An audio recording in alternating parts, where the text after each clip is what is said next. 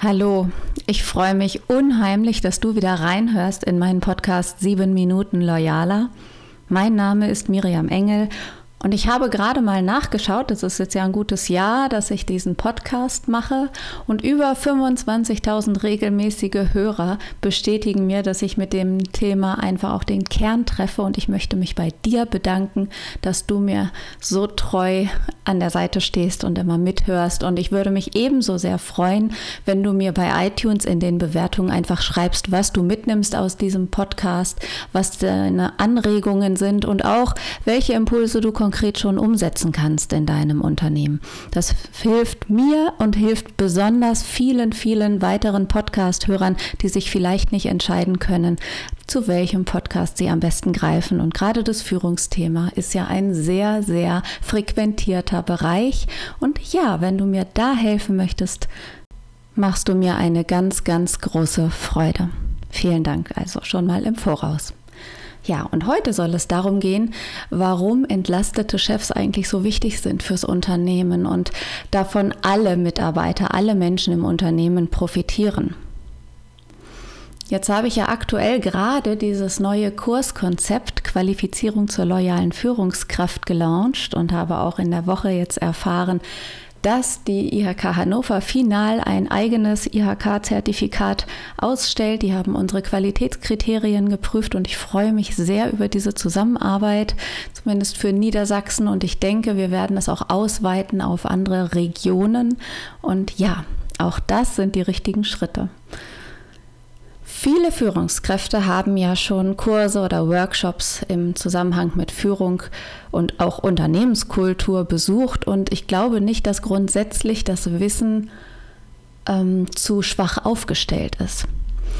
Was ich glaube und was ich am Markt wahrnehme und beobachte, ist, dass selbst die Bereiche, die wir gut gelernt haben, wo wir viel gelesen haben, nicht immer eins zu eins und so einfach umzusetzen sind. Und selbst wenn der Wille da ist, machen es vielleicht manche Unternehmensstrukturen, manche Hintergründe oder auch Rahmenbedingungen schwer, die besten Ideen für Mitarbeiterzufriedenheit und Mitarbeiterbindung umzusetzen.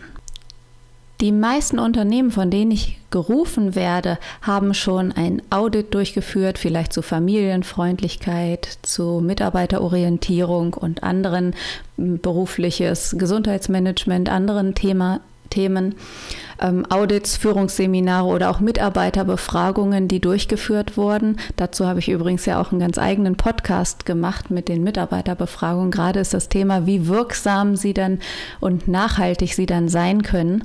Und das können sie natürlich nur sein, wenn sie gut vorbereitet und hinterher auch gut nachgearbeitet werden und die Mitarbeiter, die teilgenommen haben, wirklich auch nachhaltig den Effekt zu spüren bekommen und merken, aha, wenn ich hier was sage, dann passiert auch etwas, dann erfolgt auch eine Veränderung.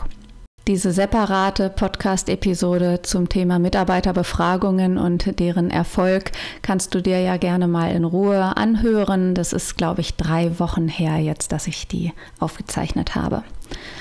Genau. So, wenn wir also schon viele Aktivitäten als Unternehmen unternommen haben, Führungsseminare, Mitarbeiterbefragungen, Audits und so weiter, dann sind da möglicherweise am Ende ein paar Defizite herausgekommen die noch nicht behoben wurden, die noch nicht weiter bearbeitet wurden. Und ich glaube, bei manchen Dingen ist es auch dann erst die Herausforderung, wie es umzusetzen ist. Ich glaube ja, dass wir grundsätzlich, auch die meisten Chefs, weitgehend gut ausgebildet sind und die Erfordernisse für heutige Führung einigermaßen kennen.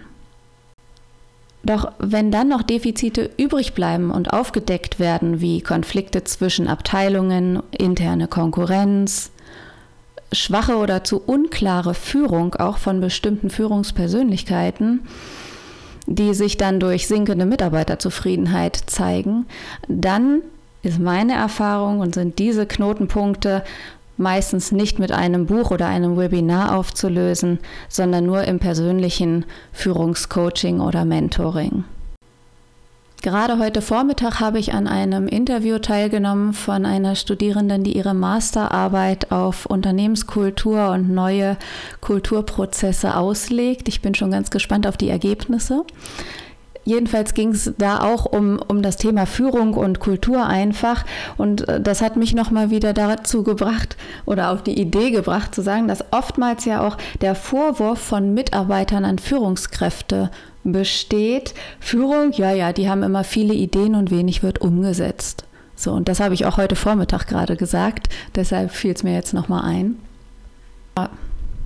Und das führt mich zu dem gleichen Fazit, nämlich wenn du nicht nur Ideenweltmeister sein willst, sondern auch Umsetzungsweltmeister in deinem Unternehmen, dann ist Mentoring einfach unheimlich wichtig. Diese Umtriebigkeit, dieses hin und her rücken zwischen verschiedenen Anforderungen. Dann müssen wir nach draußen gehen, dann müssen wir die Märkte von morgen beleuchten, dann müssen wir gucken, wie wir unsere Prozesse strukturieren und in kleine einzelne Einheiten packen. Dann wiederum geht es um Standorte und Arbeitgeberattraktivität. Dann geht es um Digitalisierung und neue Prozesse. Und ich nehme oft wahr, dass manche Führungskräfte sich in so einem hektischen Stillstand befinden, die viel anfassen wollen, aber nichts wirklich zu Ende führen. Und ich nehme an, dass die Mitarbeiter, die den Vorwurf erheben, ja, ja, viele Ideen, wenig Umsetzung, in diese Richtung auch tendieren und das genau das meinen. Und wenn du dieses Bild dieses hektischen Stillstands, wenn dir das vertraut vorkommt und du das um dich herum in deinem Unternehmen vielleicht auch wahrnimmst und gerne aus diesem Hamsterrad herausspringen willst und für dich, für deine Einheit zumindest etwas verändern möchtest, dann tust du wirklich gut daran, als Führungskraft bei dir selbst anzufangen. Wie geht es dir eigentlich? Wie hektisch ist dein Alltag und wie gehetzt läufst du von A nach B, um am Ende des Tages festzustellen, dass du gefühlt kaum etwas geschafft hast? Und es muss ja nicht so sein. Also diese Kernkompetenzen von Selbstmanagement, Organisation und Zeitmanagement sind wichtig. Und genauso wichtig ist die Achtsamkeit für die eigene Ressourcenschonung und für die Gewährleistung, dass du dich immer wieder erholst, damit du auch am nächsten Tag genauso effektiv und zielgerichtet vorangehen kannst und dann auch auf einem schnellen Weg deine gewünschten Ziele erreichst. Klingt so ein bisschen wie Marketing-Sprech. Äh, ähm, ich meine damit aber tatsächlich, ich habe sehr stark lernen dürfen, auf mich selber zu achten und genau bei mir anzufangen, wenn ich etwas in der Welt verändern will. Das ist der Umgang mit anderen Menschen, das ist die Wirksamkeit meiner Führungsmethoden oder meiner Methoden in Seminaren, wenn ich wirklich sicherstellen will, dass meine Inhalte beim Gegenüber oder bei den mehreren Teilnehmenden ankommen. Und ja, ich möchte dich dazu einladen, als Führungskraft wirklich auch bei dir selbst anzufangen und zu schauen, was sind wirklich die wichtigsten Punkte, wie kannst du dich schonen, wann kann die Tour wirklich mal zubleiben, damit du nicht unterbrochen und abgelenkt wirst. Ähm, und du bist das Vorbild für deine Mitarbeiter. Du lebst vor, was an, an gelebten Werten letztlich im Unternehmen auch adaptiert wird.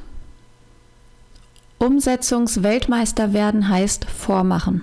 Heißt, schaue, dass du auf deine Ressourcen achtest, dass du dich schonst, dass du dir Erholungszeiten ermöglichst. Dann können sich deine Mitarbeiter eher Erholungszeiten ermöglichen, gerade die, die äh, vielleicht die Triggerpunkte haben, mach es allen recht oder Bestleistungen aufrufen müssen, weil sie den inneren Treiber haben, mach es perfekt oder weil der Druck von außen vielleicht auch so groß ist.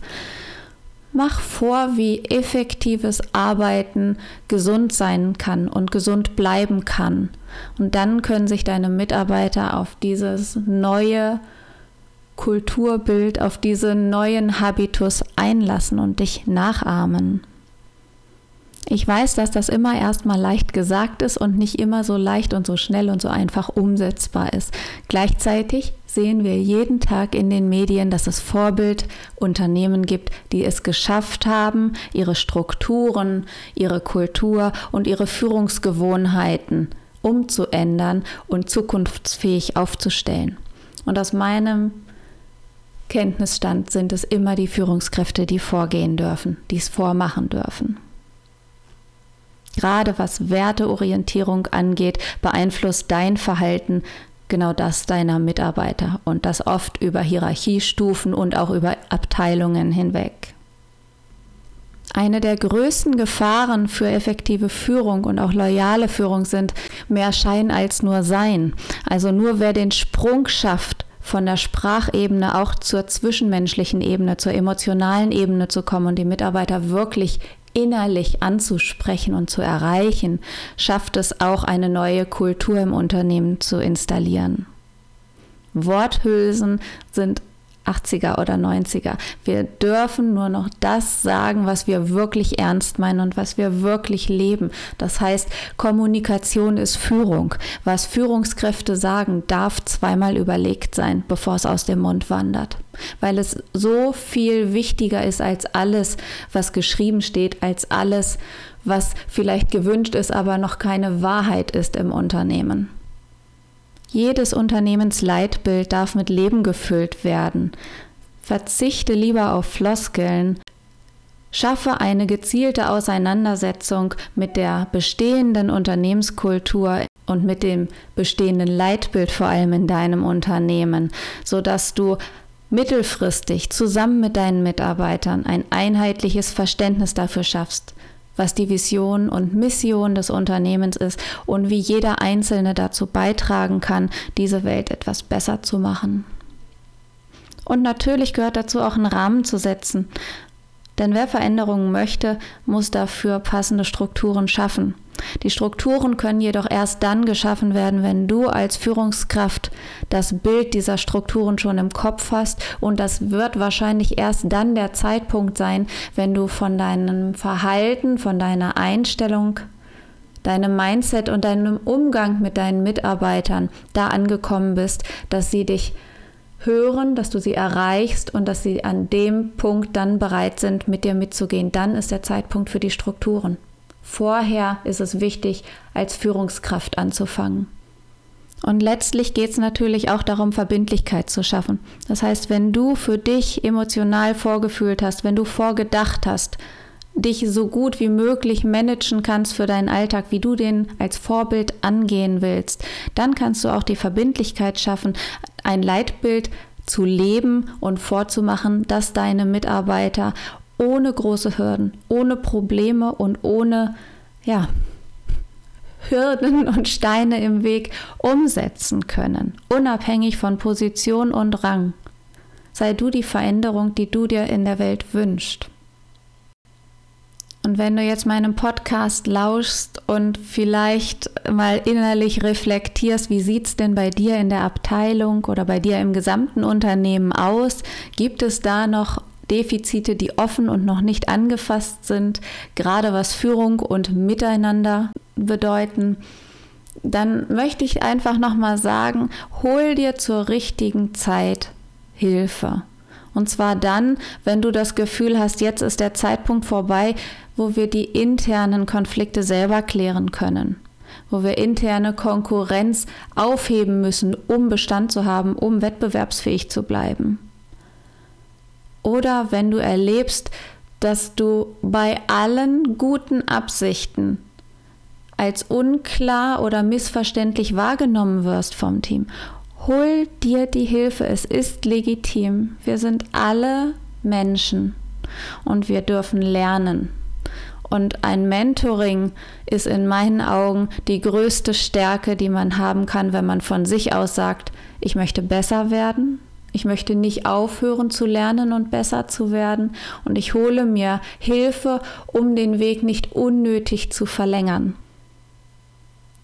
Und wenn du dir so einen geschützten Rahmen wünschst, in dem du einfach mal laut denken kannst, in dem du ein wenig Spiegel und ganz viel Feedback aus verschiedenen Perspektiven zurückbekommen möchtest, dann empfehle ich dir einfach mal bei mir auf der Seite mentoring.loyalworks.de vorbeizugucken. Es geht da wirklich um eine zukunftsfähige, moderne, gewinnbringende Führungskultur, die dir einfach Zeit und Kosten erspart in Personal- und Führungsangelegenheiten, in Kommunikationsangelegenheiten im Unternehmen.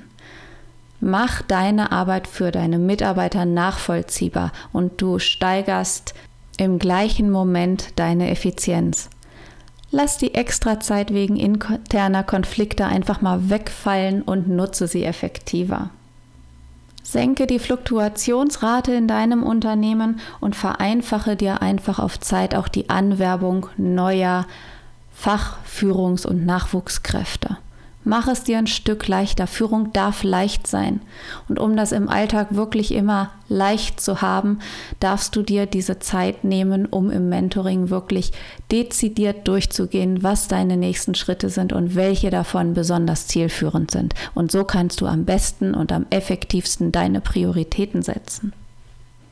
Ich glaube aus eigener Erfahrung, dass Potenzialentfaltung noch lange nicht vorbei ist, dass wir unser Leben lang immer wieder und gleichbleibend neue Potenziale heben können.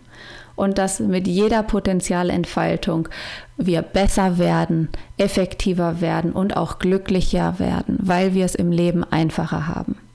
Wenn du dazu Lust hast, lade ich dich gerne zu einer Kostprobe ein. Wie gesagt, schau einfach auf der Website mentoring.loyalworks.de und wenn du es vorziehst, in einem Kreis deinesgleichen unter Führungskräften und Unternehmern einen geschützten Rahmen zu schaffen, dann habe ich ja schon in den letzten Episoden gesagt, haben wir diesen super Kurs über sechs Monate mit Präsenzveranstaltungen, mit individuellem begleitenden Coaching, mit Planspielführung, mit Potenzialanalyse für deine Führungsqualitäten und deine persönliche Entwicklung und vielen weiteren Tools. Du kannst das gerne nachlesen auf nextlevel.loyalworks.de. Natürlich freue ich mich auch da, wenn du Lust hast, dabei zu sein.